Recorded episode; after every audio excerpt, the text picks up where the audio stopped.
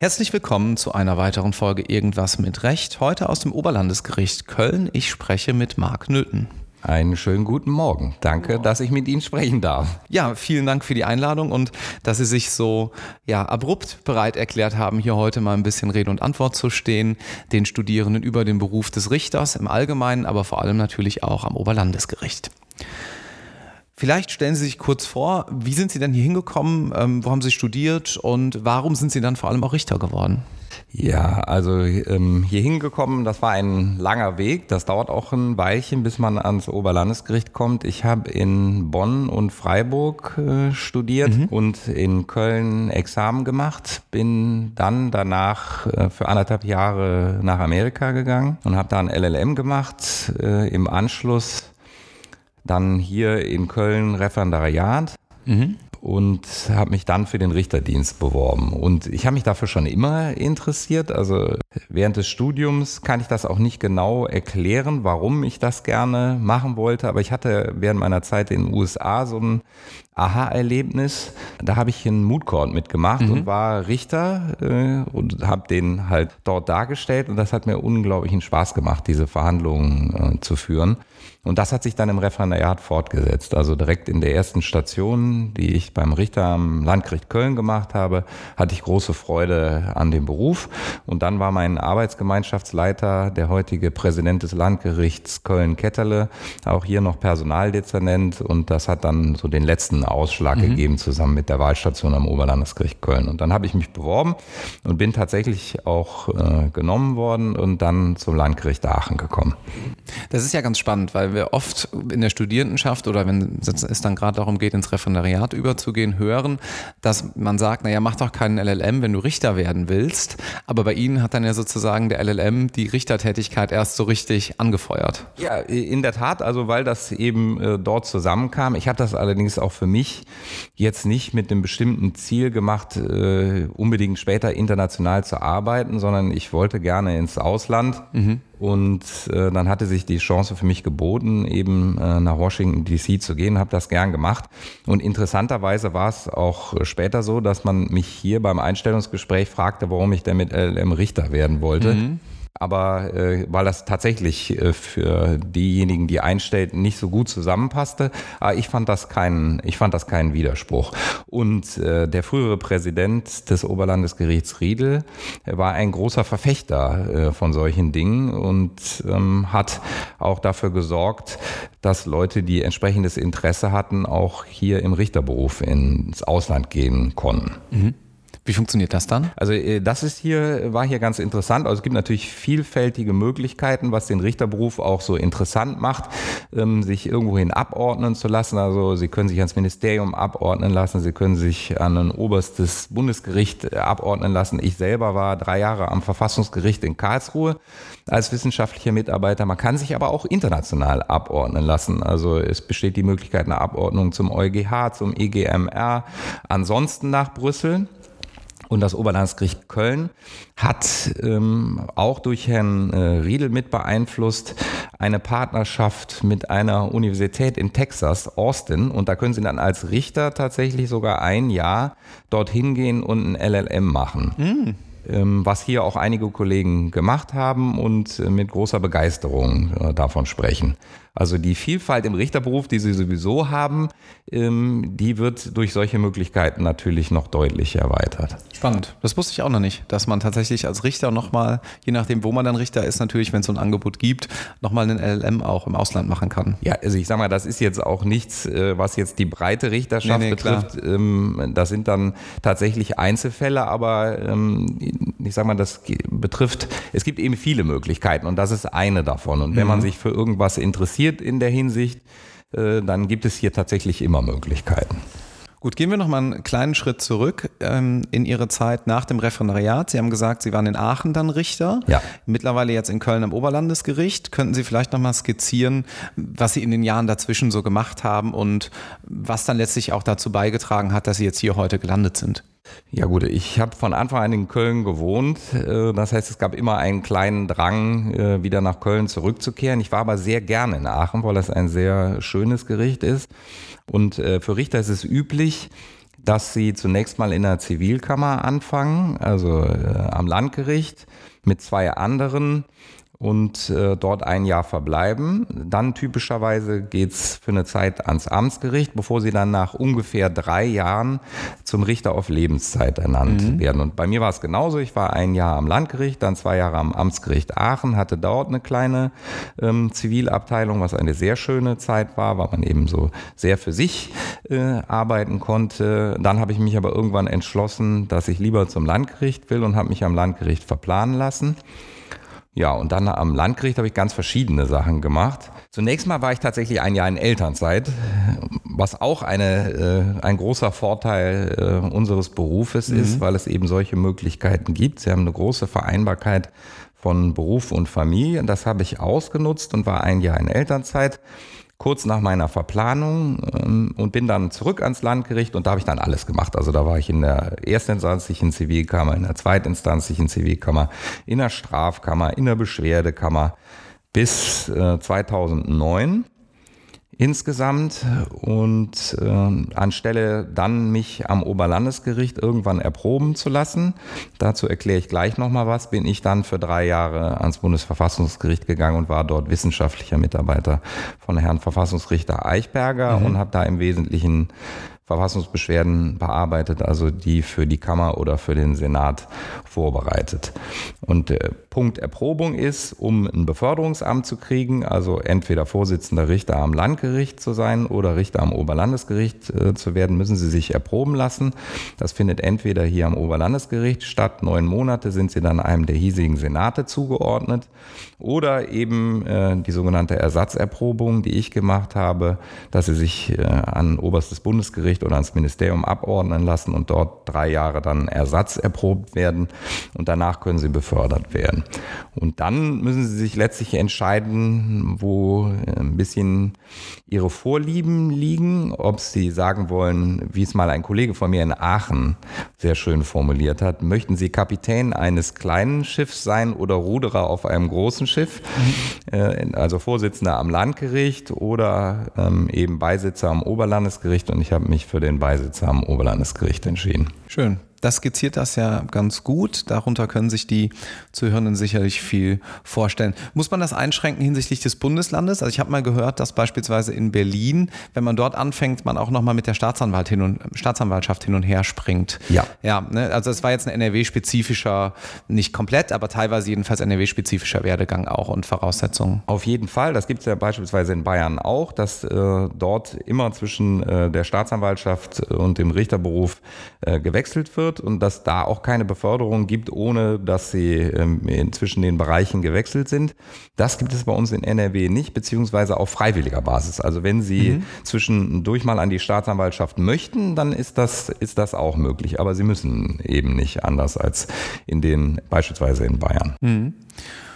Gut, gehen wir vielleicht mal auf die Organisation und den Aufbau der Gerichtsbarkeit ein. Viele Studierende haben ja vielleicht schon mal ein Praktikum bei Gericht gemacht, ähm, aber andere haben eventuell noch gar keine Erfahrung mit der gerichtlichen Praxis. Könnten Sie mal skizzieren, was so rein praktisch, physisch hier im Gericht passiert, wenn eine Klage eingeht? Beziehungsweise wahrscheinlich nicht so sehr hier am Oberlandesgericht, sondern eher am Amtsgericht und am Landgericht, wo ja das Gros der Verfahren jedenfalls spielt. Ja, also ähm, wenn eine Klage eingeht, dann ähm, wird die zunächst dem Richter letztlich vorgelegt und der prüft als erstes, ob der Kostenvorschuss gezahlt ist, weil sie ohne Gebühren keine Klage erheben können prüft, ob seine Zuständigkeit gegeben ist, äh, wie das wir Richter nun mal ganz gerne machen. Und äh, dann wird diese Klage dem Gegner zugestellt und dann gibt es letztlich zwei Möglichkeiten, entweder einen frühen ersten Termin oder ein schriftliches Vorverfahren. Jedenfalls läuft es dann auf einen Termin zur mündlichen Verhandlung hinaus, in dem äh, die Sache dann erörtert wird, gegebenenfalls Beweis erhoben wird und dann kommt es zu einem Urteil. Mhm.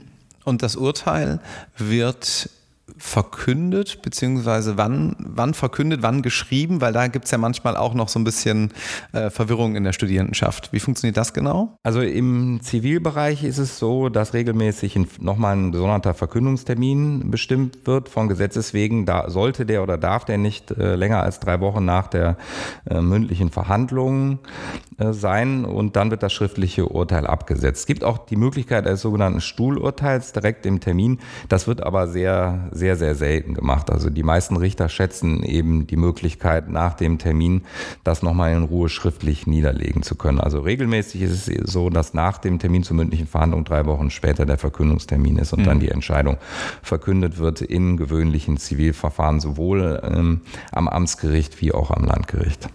Das heißt, Sie haben logischerweise auch nicht jeden Tag in der Woche Verhandlungen, denn Sie brauchen ja auch Zeit als Richter, die Urteile vorzubereiten und dann letztlich auch zu schreiben. Nein, also natürlich hat man am Amtsgericht, weil die Verfahren immer umgangssprachlich ausgedrückt bisschen kleiner sind, mehr Termine und äh, am Landgericht hat man auch mehr Termine als am Oberlandesgericht, weil natürlich von Instanz zu Instanz die Verfahren einen anderen Umfang ähm, bekommen. Aber man hat nicht jeden Tag Termine, sondern maximal zweimal die Woche, eher einmal die Woche. Das hängt auch ein bisschen davon ab, wie man äh, so ein äh, Amtsgericht beziehungsweise eine Kammer am Landgericht organisiert. Mhm. Also ob man viele Sachen schriftlich macht, weil es auch die Möglichkeit gibt es eben auch, auch ohne mündliche Verhandlung, je nach Verfahren ähm, und ja, wie man Hinweise erteilt. Also das hängt ein bisschen auch davon ab. Aber üblicherweise ist es so im Durchschnitt, dass man also einmal pro Woche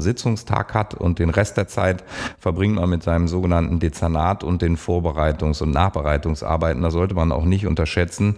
Diese ganzen Akten müssen eben organisiert werden. Mhm. Also als ich am Landgericht Aachen angefangen habe, hatte ich in meinem eigenen Bestand 280 laufende Verfahren. Das war schon recht ordentlich.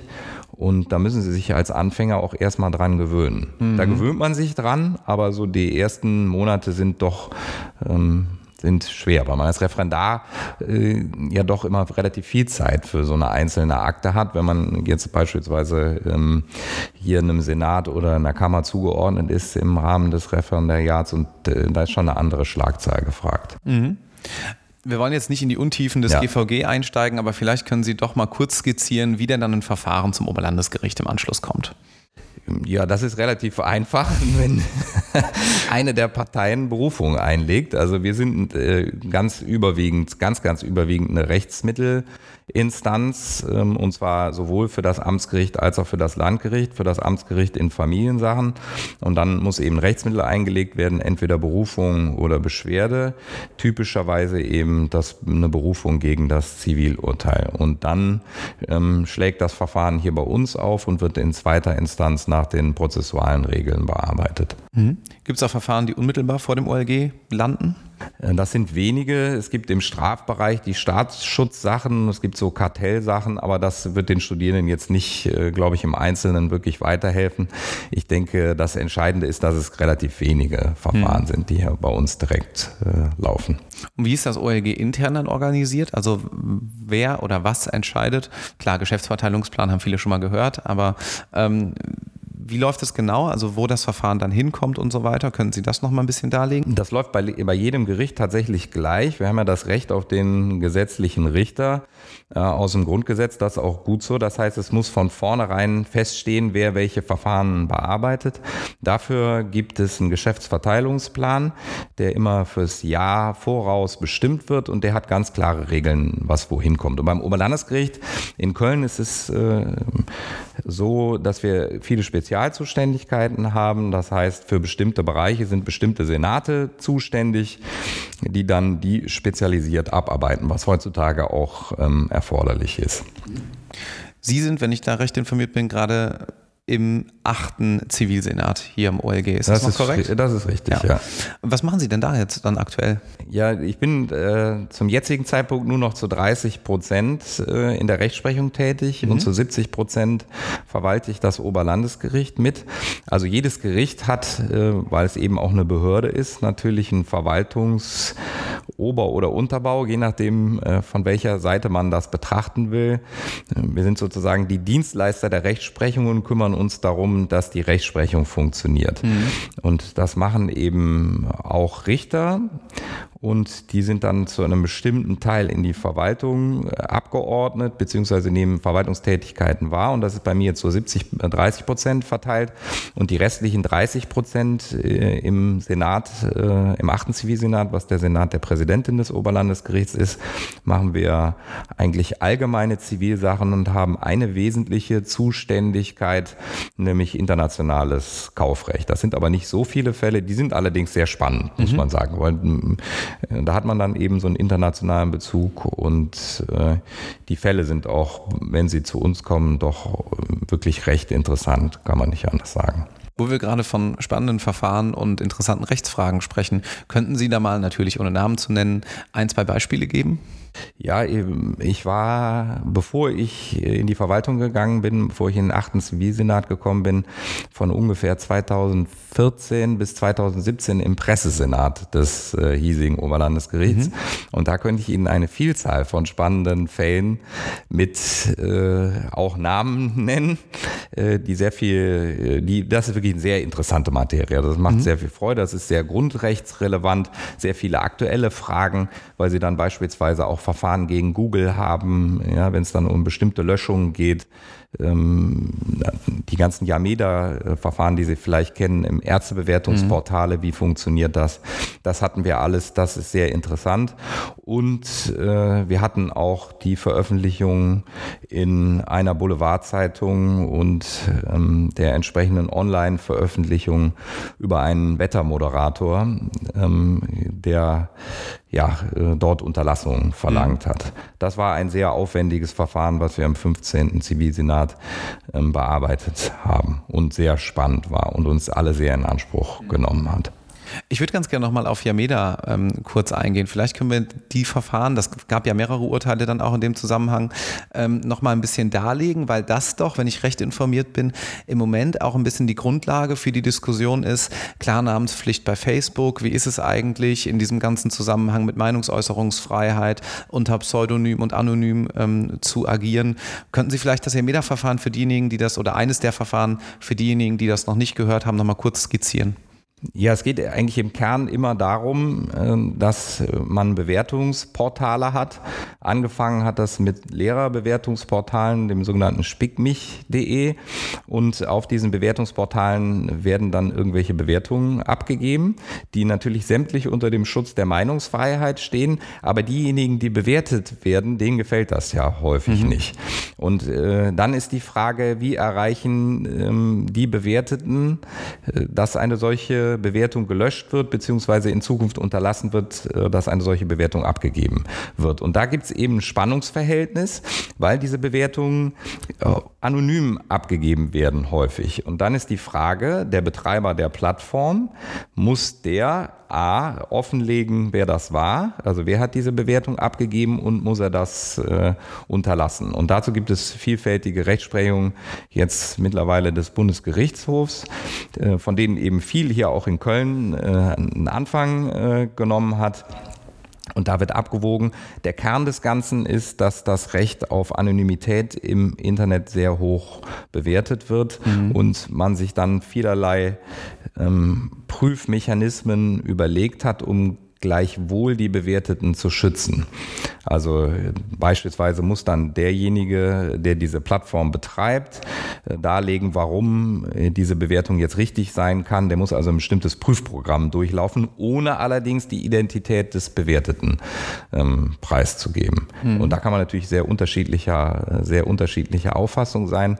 Was man aber nie vergessen darf bei dieser ganzen Diskussion, äh, dass bei uns in Deutschland das so ein bisschen selbstverständlich erscheint, dass man sagt, warum kann derjenige nicht dazu stehen, wenn er mhm. das schreibt? Ja, das ist natürlich wahr, aber wenn man sich jetzt beispielsweise in anderen Staaten das vorstellt, dass man seine Meinung immer mit Klarnamen äh, äußern soll, dann kann das andere Probleme geben. Und das mhm. ist irgendwie eine grundsätzliche Frage der Meinungsfreiheit, die bisher so bewertet wird, dass man sagt, jemand darf anonym bleiben. Mhm. Spannend. Ja, das ja. sind auch wirklich spannende Fragen. Auch, ja. Und die sind natürlich auch sehr aktuell.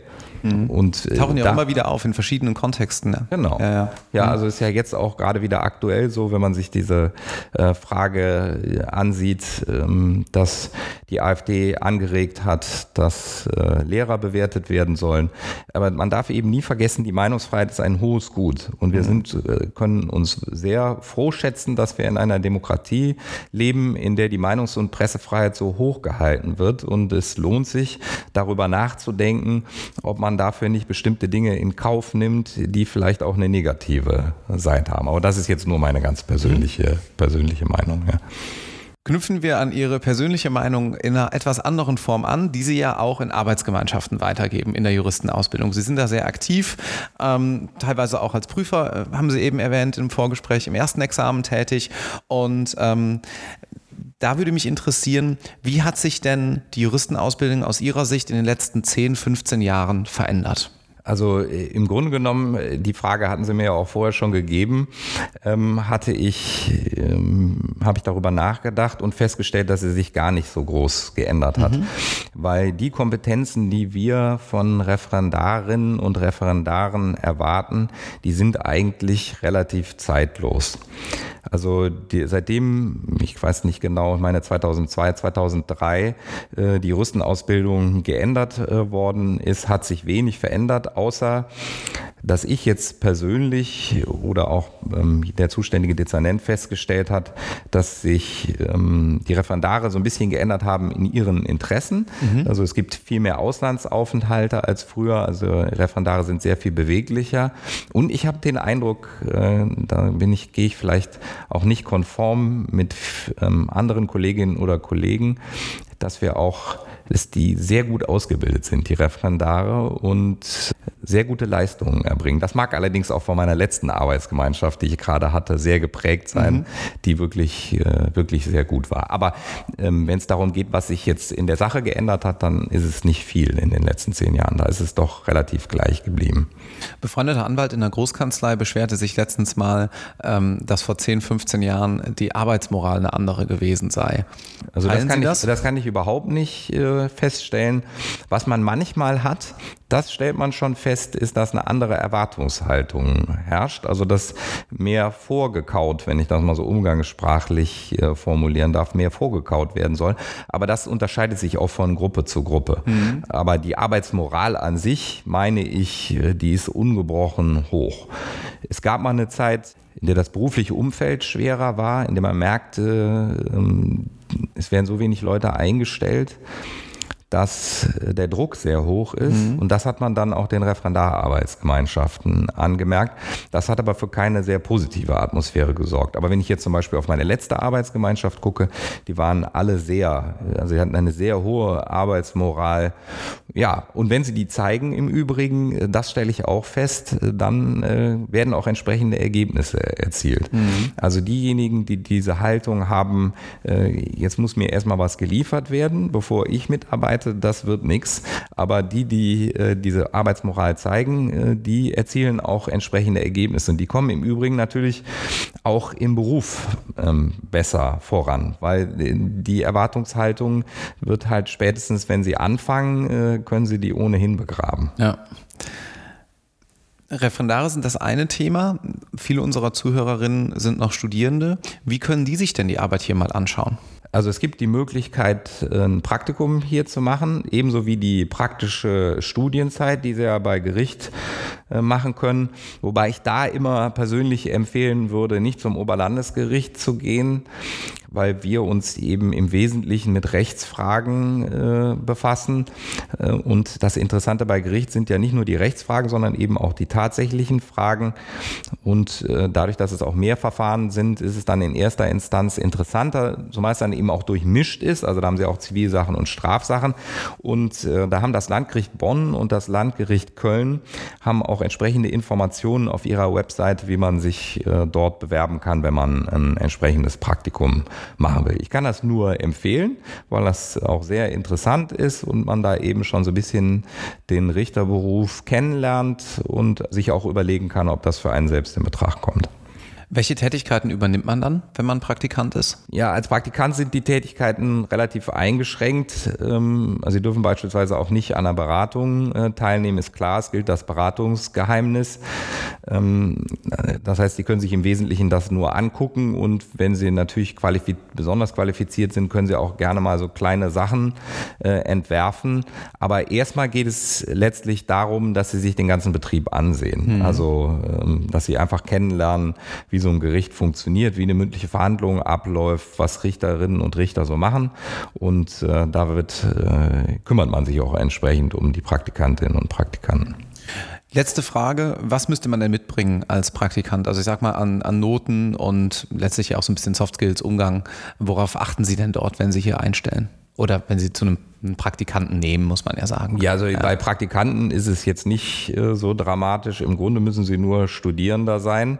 Ähm, dann können sie auch hier ein Praktikum äh, machen. Da pflegen wir jetzt keine so dramatische Auswahl. Äh, die tatsächliche Auswahl findet dann natürlich später nach dem Referendariat statt, wenn sie in den Richterberuf wollen. Also als Praktikant können sie sich immer bewerben. Mhm. Ne? Also wenn sie Studierender sind, dann weiß man ja auch noch nicht, wie ihre Leistungen ähm, letztlich im Sta in den Staatsexamina sein werden und äh, da brauchen Sie jetzt keine besonderen Voraussetzungen zu erfüllen. Und Soft Skills, ja, auch das ist natürlich später wichtig. Wer Richter sein will, muss mit Menschen umgehen können, weil mit denen haben Sie relativ viel zu tun. Mhm. Ja. Das ist doch ein schönes Schlusswort. Ja, gerne. Vielen, vielen Dank, dass Sie sich die Zeit genommen haben. War sehr kurzweilig und interessant. Ich hoffe, wir haben vielen Studierenden den Beruf des Richters schmackhaft gemacht und äh, danke Ihnen ganz herzlich. Ja, sehr gerne. Ich kann auch nur noch mal am Ende mein Schlusswort sagen, ähm, der Beruf der Richterin und des Richters ist ein sehr schöner Beruf, aus dem man sehr viel persönliche Befriedigung äh, ziehen kann. Ich kann den, auch wenn ich ihn jetzt schon eine ganze Weile mache, weiterhin nur empfehlen. Und ich bedanke mich recht herzlich. Danke. Tschüss. Tschüss.